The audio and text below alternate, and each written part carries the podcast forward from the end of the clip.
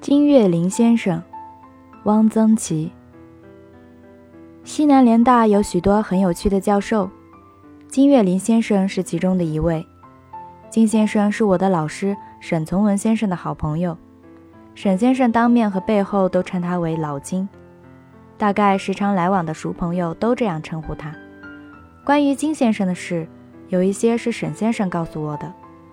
我在沈从文先生在西南联大一文中提到过金先生，有些事情在那篇文章里没有写尽，觉得还应该写一写。金先生的样子有点怪，他常年戴着一顶呢帽，进教室也不脱下。每一学年开始给新的一班学生上课，他的第一句话总是：“我的眼睛有毛病，不能摘帽子，并不是对你们不尊重，请原谅。”他的眼睛有什么病我不知道，只知道怕阳光，因为他的呢帽的前沿压得比较低，脑袋总是微微的仰着。他后来配了一副眼镜，这副眼镜一只的镜片是白的，一只是黑的，这就更怪了。后来在美国讲学期间把眼睛治好了，好一些，眼镜也换了，但那微微仰着脑袋的姿态一直还没有改变。他身材相当高大。经常穿一件烟草黄色的鸡皮夹克，天冷了就在里面围一条很长的驼色的羊绒围巾。联大的教授穿衣服是各色各样的，闻一多先生有一阵穿一件式样过时的灰色旧夹袍，是一个亲戚送给他的，领子很高，袖口极窄。联大有一次在龙云的长子蒋介石的干儿子龙神武家里开校友会，龙云的长媳是清华校友。文先生在会上大骂蒋介石王八蛋混蛋。那天穿的就是这件高领窄袖的旧夹袍。朱自清先生有一阵披着一件云南赶马人穿的蓝色毡子的一口钟，除了体育教员，教授里穿夹克的好像只有金先生一个人。他的眼神即使是到美国治了后，也还是不大好，走起路来有点深一脚浅一脚。他就这样穿着黄夹克，微仰着脑袋，深一脚浅一脚的在联大新校舍的一条土路上走着。金先生教逻辑，逻辑是西南联大规定文学院一年级学生的必修课。班上学生很多，上课在大教室坐得满满的。在中学里没有听说有逻辑这门学问，大一的学生对这课很有兴趣。金先生上课有时要提问，那么多的学生。他不能都叫得上名来，联大是没有点名册的。他有时一上课就宣布，今天穿红毛衣的女同学回答问题。于是所有穿红衣服的女同学都有点紧张，又有点兴奋。那时联大女生在蓝茵丹士林旗袍外面套一件红毛衣成了一种风气，穿蓝毛衣、黄毛衣的极少。问题回答的流利清楚，也是件出风头的事。金先生很注意地听着，完了说：“Yes，请坐。”学生也可以提出问题，请金先生解答。学生提的问题深浅不一，金先生有问必答，很耐心。有一个华侨同学叫林国达，操广东普通话，最爱提问题，问题大都奇奇怪怪。他大概觉得逻辑这门学问是挺玄的，应该提点怪问题。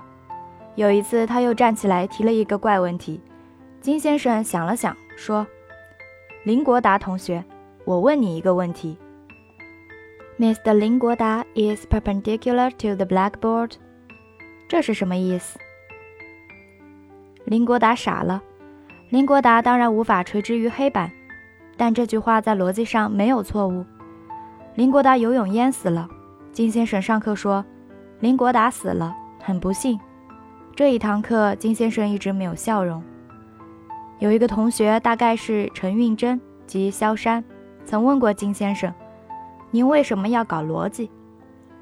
逻辑课的前一半讲三段论：大前提、小前提、结论，周延不周延，归纳演绎，还比较有意思。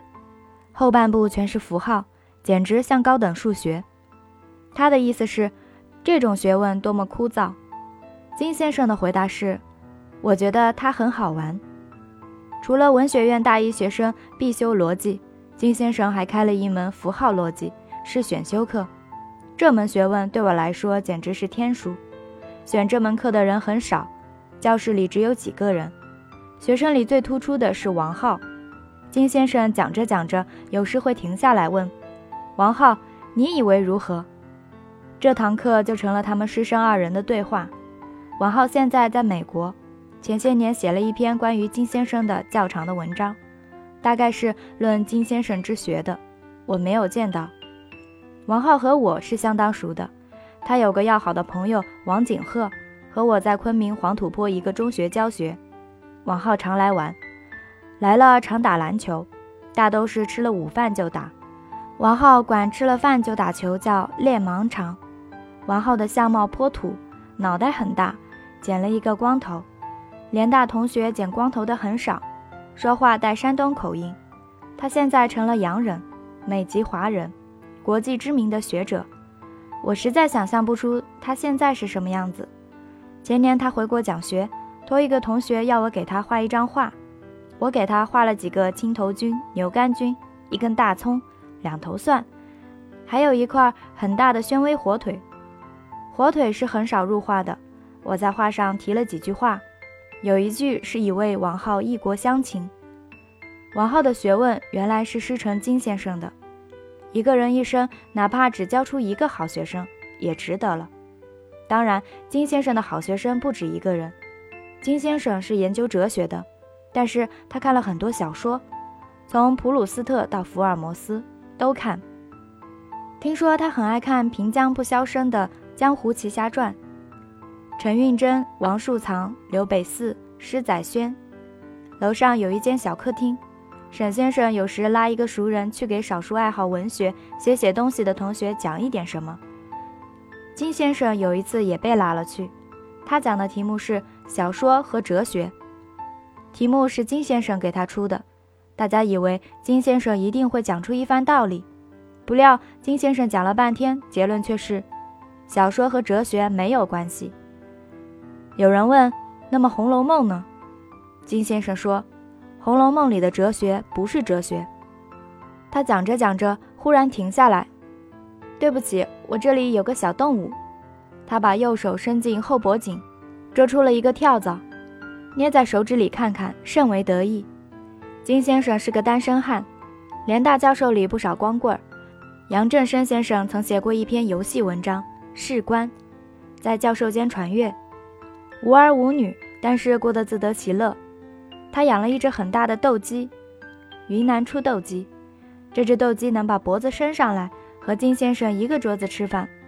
他到处搜罗大梨、大石榴，拿去和别的教授的孩子比赛，比输了就把梨或石榴送给他的小朋友，他再去买。金先生朋友很多，除了哲学家的教授外，时常来往的，据我所知有梁思成、林徽因夫妇、沈从文、张奚若。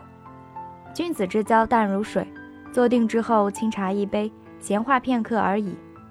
金先生对林徽因的谈吐才华十分欣赏。现在的年轻人多不知道林徽因，她是学建筑的，但是对文学的趣味极高，精于鉴赏。所写的诗和小说如《窗子以外》《九十九度中》，风格清新，一时无二。林徽因死后有一年，金先生在北京饭店请了一次客。老朋友收到通知都纳闷，老金为什么请客？到了之后，金先生才宣布，今天是徽因的生日。金先生晚年深居简出，毛主席曾对他说：“你要接触接触社会。”金先生已经八十岁了，怎么接触社会呢？他就和一个蹬平板三轮车的约好，每天蹬着他到王府井一带转一大圈。我想象金先生坐在平板三轮上东张西望。那情景一定非常有趣。王府井人挤人，熙熙攘攘，谁也不会知道这位东张西望的老人是一位一肚子学问、为人天真、热爱生活的大哲学家。金先生治学精深，而著作不多，除了一本《大学丛书》里的逻辑，我所知道的还有一本《论道》，其余还有什么我不清楚，须问王浩。我对金先生所知甚少。希望熟知金先生的人把金先生好好写一写。联大的许多教授都应该有人好好的写一写。